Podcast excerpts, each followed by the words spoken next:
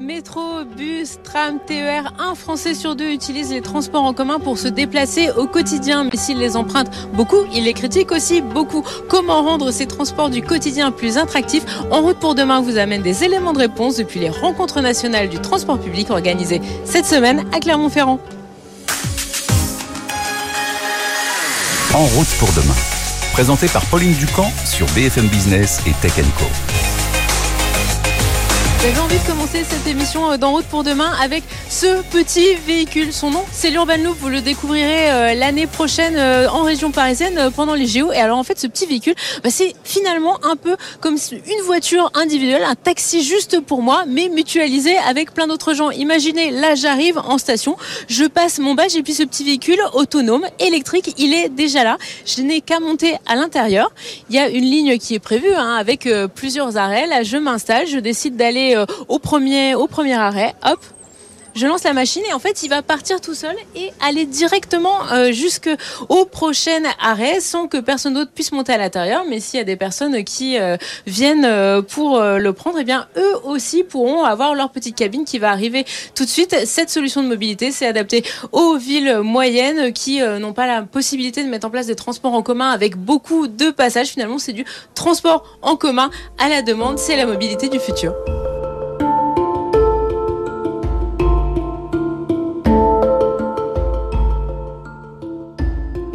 Attirer de nouveaux clients pour assurer euh, le succès de la décarbonation, c'est l'un des enjeux hein, du transport euh, public dans les prochaines années. C'est pour ça que nous accueillons Louis Nègre. Bonjour. Bonjour.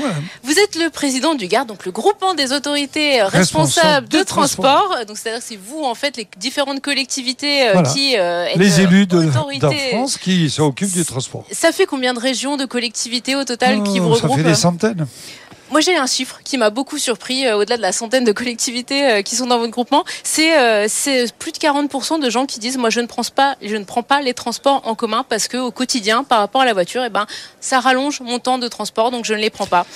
Alors, Comment vous faites pour adresser ce sujet-là, pour que ces gens-là, ils abandonnent leur voiture et qu'ils viennent dans les bus, les trams, les cars et c'est ce qu'on propose au niveau national et notamment au gouvernement, un choc d'offres. En fait, pour répondre à cette question que l'on comprend, qui est pertinente, eh bien, il faut offrir davantage de moyens de transport. Pour qu'on vienne de le voir ici à Clermont-Ferrand, le maire nous a annoncé que désormais, lorsqu'il aura mis en place son système de transport, tout le monde sera à 300 mètres au maximum d'une ligne de transport.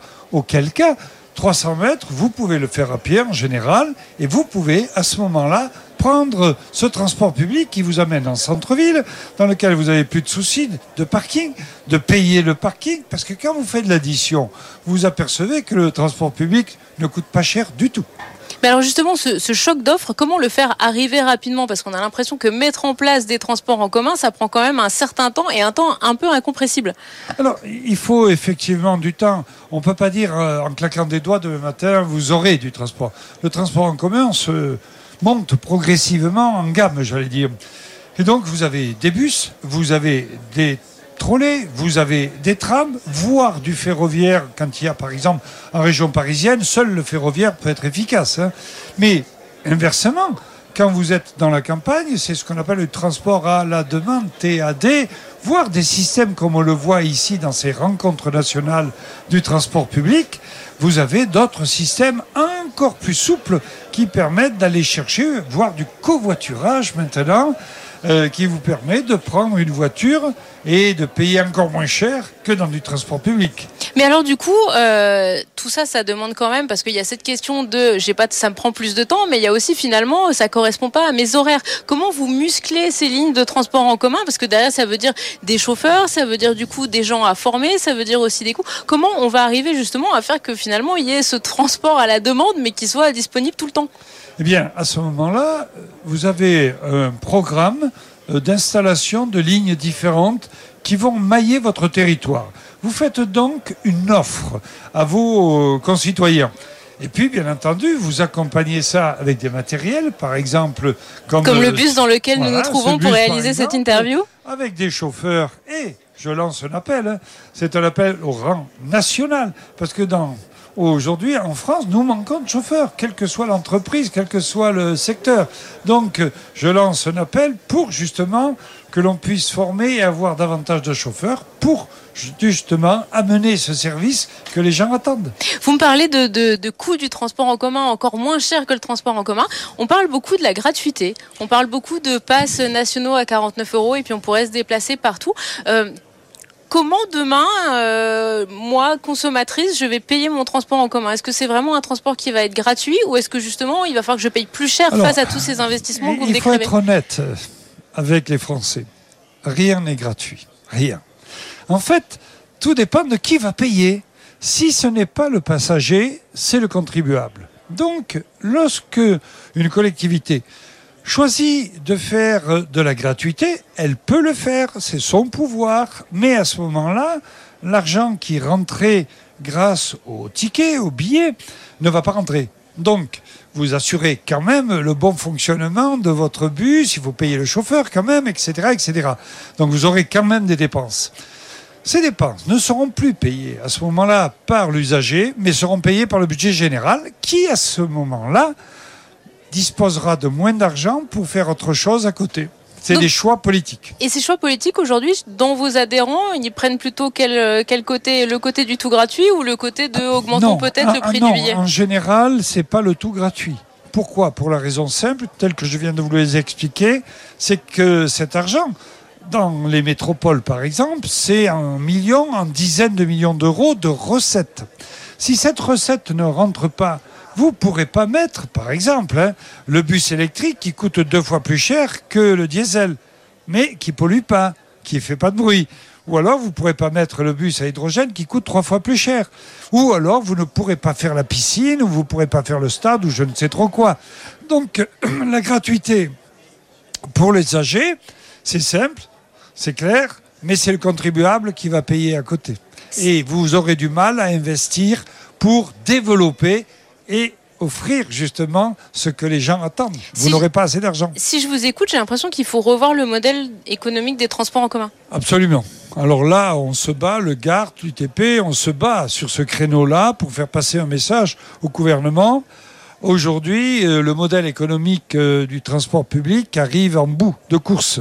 Et donc, euh, nous avons demandé, de manière très claire, et j'ai réuni toutes les associations d'élus, intercommunalité, France urbaine et région de France, avec le GART que je préside. On les a réunis ensemble, on s'est mis d'accord et on a fait une proposition au gouvernement, notamment de pouvoir faire en sorte que les régions disposent d'une effectivement d'une recette pérenne affectée au transport et qui ne soit pas le versement mobilité qui, elle, relève des métropoles. Dernière question, euh, Louis Nègre, vous pensez que les Jeux Olympiques vont être un accélérateur qui justement va vous permettre d'améliorer cette offre de transport public? J'en suis persuadé, parce que tout le monde, tout le monde le sait et a compris que les Jeux Olympiques, c'est le monde entier qui arrive. Hein. Et donc, c'est une excellente vitrine si vous faites du transport en commun, et c'est ce qui va se passer, hein. si vous faites du transport en commun de qualité, mais le monde entier, les télévisions du monde entier seront là, regarderont et diront, voilà le modèle français, voilà le matériel français. Grâce à ces usines en France qui produisent ce matériel, c'est une excellente idée, j'achète. Voilà ce que nous voulons, à travers les Jeux Olympiques, offrir à, nos, à tous les gens qui viendront un service de qualité, c'est la première des choses, mais également promouvoir le transport public et la qualité des matériels et des personnels en France. Merci beaucoup, Louis Nex, d'avoir été avec nous aujourd'hui.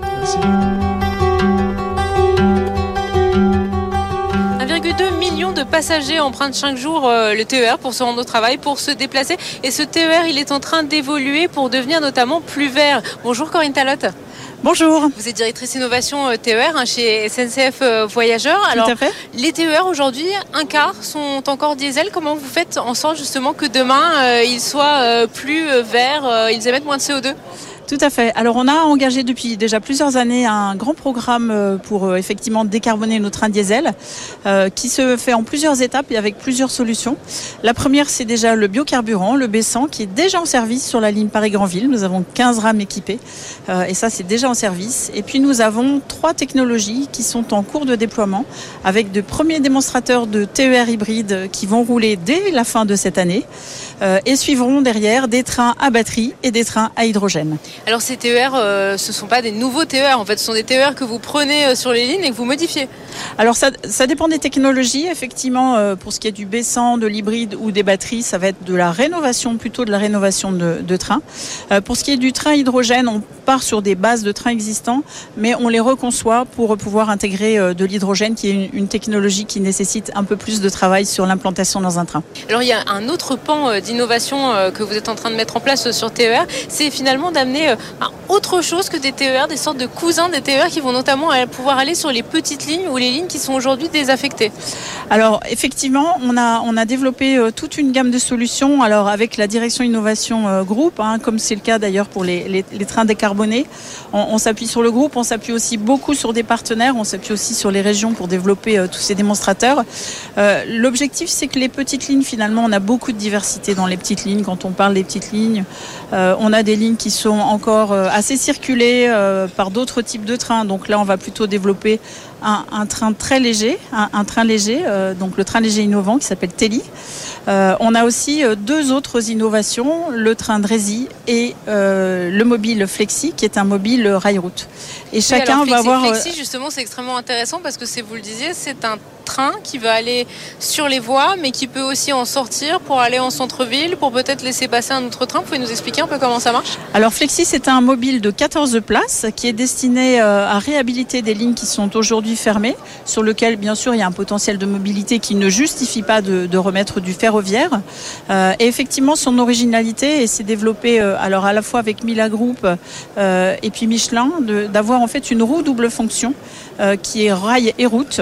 et donc l'objectif, c'est que ce, mobile puisse sortir des rails pour aller rejoindre un centre commercial, un centre-ville euh, par exemple, euh, mais aussi déjà pour l'exploitation, puisque ces lignes-là sont des lignes à voie unique. Euh, on sait que c'est très cher de, pouvoir refaire des points de croisement qui permettent d'augmenter la, capacité de la ligne, alors que là, sortir du ferroviaire avec une petite plateforme routière, c'est assez facile. Donc le mobile va sortir va laisser passer l'autre mobile et va retourner sur, euh, sur la voie. Donc dans une exploitation euh, très fluide. Comment, euh, avec ces innovations, seulement être sûr que vous allez bien répondre à la demande des clients C'est-à-dire que les gens vont venir, parce qu'on le sait, des fois on en voit un des TER qui circulent à vide ou des gens qui disent moi je ne prends pas le train parce que ben, ça ne correspond pas à mes horaires. Comment justement, avec ces nouveaux, cette nouvelle forme de train, vous allez adresser ce besoin des gens d'avoir quelque chose qui est disponible immédiatement tout de suite?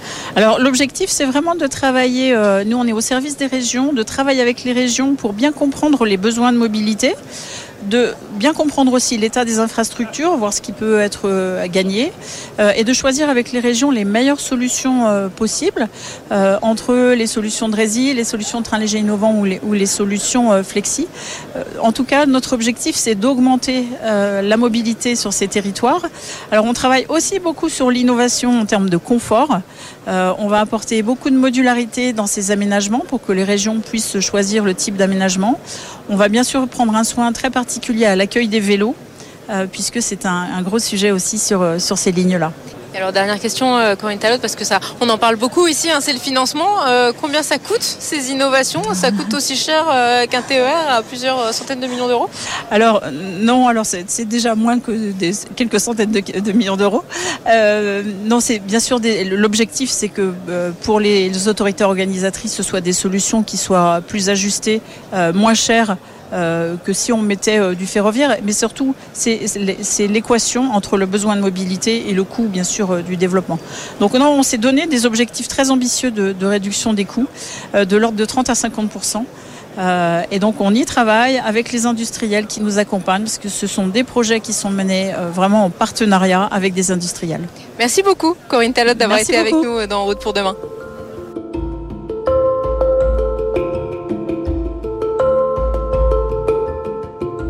L'un des enjeux sur ce salon, c'est aussi de faciliter la manière dont les usagers vont pouvoir payer leur transport et surtout quand ils utilisent plusieurs moyens de transport, quand ils passent du bus au tram, du tram au TER ou même encore au vélo en autopartage. Ça s'appelle le ticket unique et ça, c'est votre rayon, Jérôme Trédan. Bonjour. Bonjour Pauline. Vous êtes le directeur général de Matawan. Alors Matawan, c'est une start-up en fait qui euh, digitalise beaucoup le transport.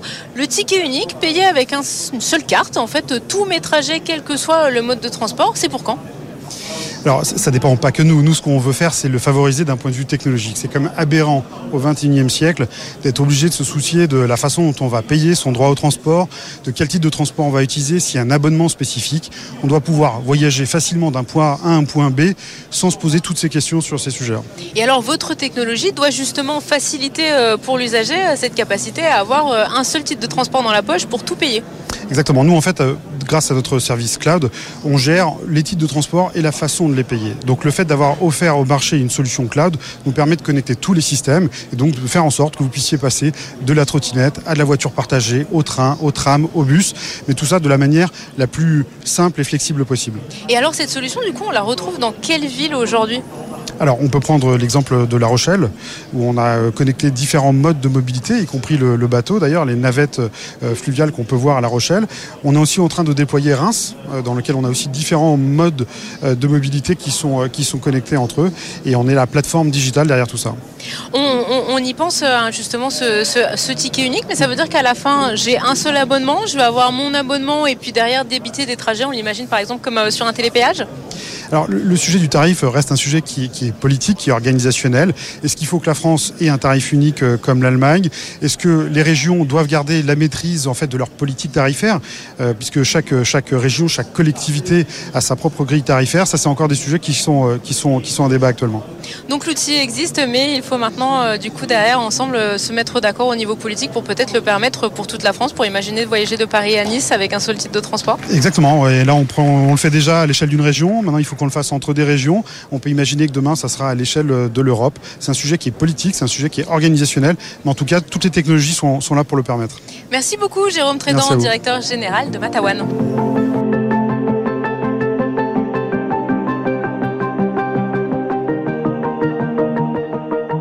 Parle depuis le début de ce En route pour demain, depuis les rencontres nationales euh, du transport public euh, à Clermont-Ferrand. Euh, la technologie peut nous aider au quotidien pour prendre les transports en commun, pour faciliter notre usage. Et c'est pour ça que nous recevons Eric Alix. Bonjour. Bonjour. Vous êtes le directeur de RATP Smart System. Alors RATP Smart System, c'est, je le résume, c'est la branche tech de la RATP, c'est ça C'est la filiale digitale du groupe RATP. On en parle beaucoup depuis euh, le début de cette émission, le ticket unique. Demain, pouvoir acheter euh, juste avec une appli, un ticket pour faire tout son voyage. Euh, on en est où? Vous travaillez dessus à la RATP oui, on a besoin d'interopérabilité pour pouvoir se déployer dans tout le territoire. Et donc il y a une initiative du gouvernement, donc avec une première étape dans deux ans, puis une autre peut-être dans cinq ans, pour petit à petit euh, faire des expérimentations et euh, bah, déployer cette interopérabilité pour tout le monde. Déployer l'interopérabilité, c'est pas simple à dire. On y pense euh, notamment pour les Jeux Olympiques qui vont arriver l'année prochaine à Paris. Comment vous comptez, vous à la RATP, faciliter la vie de, ces touristes qui vont venir du monde entier, qui connaissent pas forcément notre système de transport et qui vont se déplacer pendant 15 jours en Ile-de-France Alors effectivement, les Jeux Olympiques pour nous c'est très important. On a déjà tous les franciliens dont on s'occupe tous les jours et qui vont être impactés par euh, bah, ces, événements. Et on a aussi euh, beaucoup de visiteurs du monde entier en fait qui vont venir nous voir. Du coup, euh, bah, première chose, il faut pouvoir leur vendre des titres. Donc on a des nouveaux titres qu'on développe et qui doivent être accessibles dans tous nos dans tous nos valideurs, dans tous nos automates. Donc beaucoup de projets billettiques. Et puis euh, on veut aussi que nos agents puissent être en position de service en fait euh, pour éviter les files d'attente. Donc on doit aussi les équiper avec euh, des nouveaux équipements.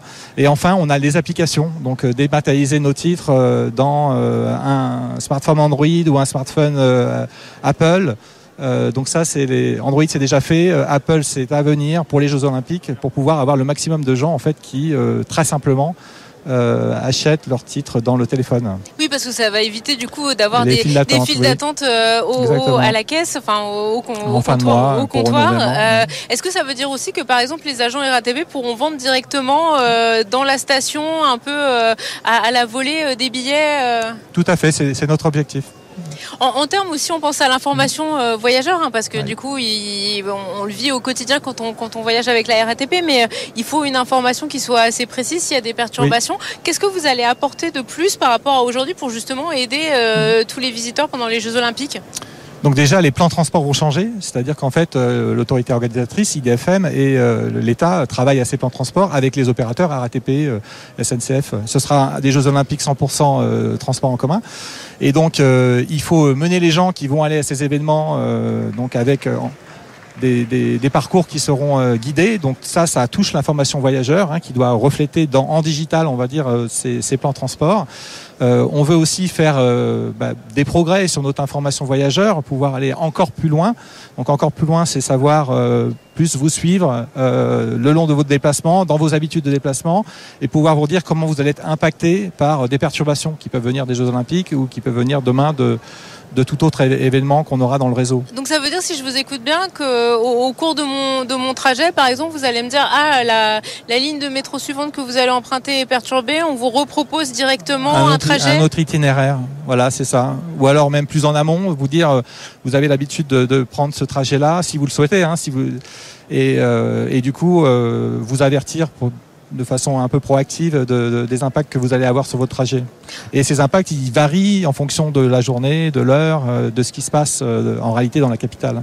En, termes de, on sait que par exemple vous avez des comptes Twitter hein, par ligne qui sont euh, beaucoup alimentés, qui sont assez précis sur sur les, informations qui sont données sur les perturbations du trafic, notamment parce que les gens répondent et donnent eux-mêmes des infos. Est-ce qu'on peut imaginer demain un Waze du métro ou dans l'appli RATP, je puisse signaler un, un wagon enfin une, rame en panne ou une rame en retard ou un peu une perturbation et utiliser ça pour euh, informer les autres voyageurs? Bien sûr, avec ces outils digitaux, euh, bah, il est plus facile en fait de, reprendre les, avis des utilisateurs et de pouvoir les, digérer pour euh, rendre l'information utile. On le fait déjà depuis pas mal d'années sur l'affluence. Vous êtes, vous pouvez dans Bonjour RATP indiquer s'il y a un peu, beaucoup de, personnes dans les dans les rames et ça nous permet de, de, bah, savoir où enfin dans quelle rame rentrer si vous voulez avoir un, siège par exemple. Et donc euh, derrière ça, on peut imaginer aussi que l'information voyageur relaye ça et vous propose un parcours euh, où vous aurez plus de chances d'être assis euh, par rapport à un autre trajet qui, qui pourrait être Finalement, on peut imaginer un parcours en termes de temps, mais on peut imaginer aussi un parcours demain en termes de confort. On genre différents profils, en fait, des profils où vous allez éviter des correspondances, des profils où vous allez être au plus rapide, des profils peut-être où vous aurez euh, moins d'affluence. Donc effectivement, tout ça, ça doit être euh, euh, poussé par ces applications compagnons, bonjour RATP, et personnalisé finalement à vos besoins. Les Jeux Olympiques, ça va être un moment fort. Qu'est-ce que vous voulez en garder? Est-ce que ça va être un accélérateur pour vous euh, d'innovation? Est-ce que c'est juste un entre guillemets un mauvais moment à passer, un peu chaud, et puis après on revient à la vie normale? On est très fiers des Jeux Olympiques et de notre contribution aux Jeux Olympiques. Donc on veut d'abord être à la hauteur à travers tout ce qu'on fait euh, dans la billettique, euh, dans l'information voyageur. Mais on souhaite aussi avoir un héritage. C'est-à-dire comme, comme on fait une infrastructure, on l'a fait pour les Jeux Olympiques, mais on la garde très longtemps. Et donc notre idée c'est aussi d'aller un cran plus loin dans ces applications, la personnalisation des messages et puis finalement l'aide qu'on peut donner dans cette application compagnon au quotidien à tous nos franciliens. Merci beaucoup Eric Alix, directeur de RATP Smart System, d'avoir été avec nous aujourd'hui. Voilà, ce spécial en route pour demain sur le transport public est fini. Merci à tous de nous avoir suivis le week-end sur BFM Business et puis en multidiffusion sur Tech Moi, je monte dans mon bus autonome et on se retrouve la semaine prochaine. En route pour demain, la mobilité sous toutes ses formes sur BFM Business et Tech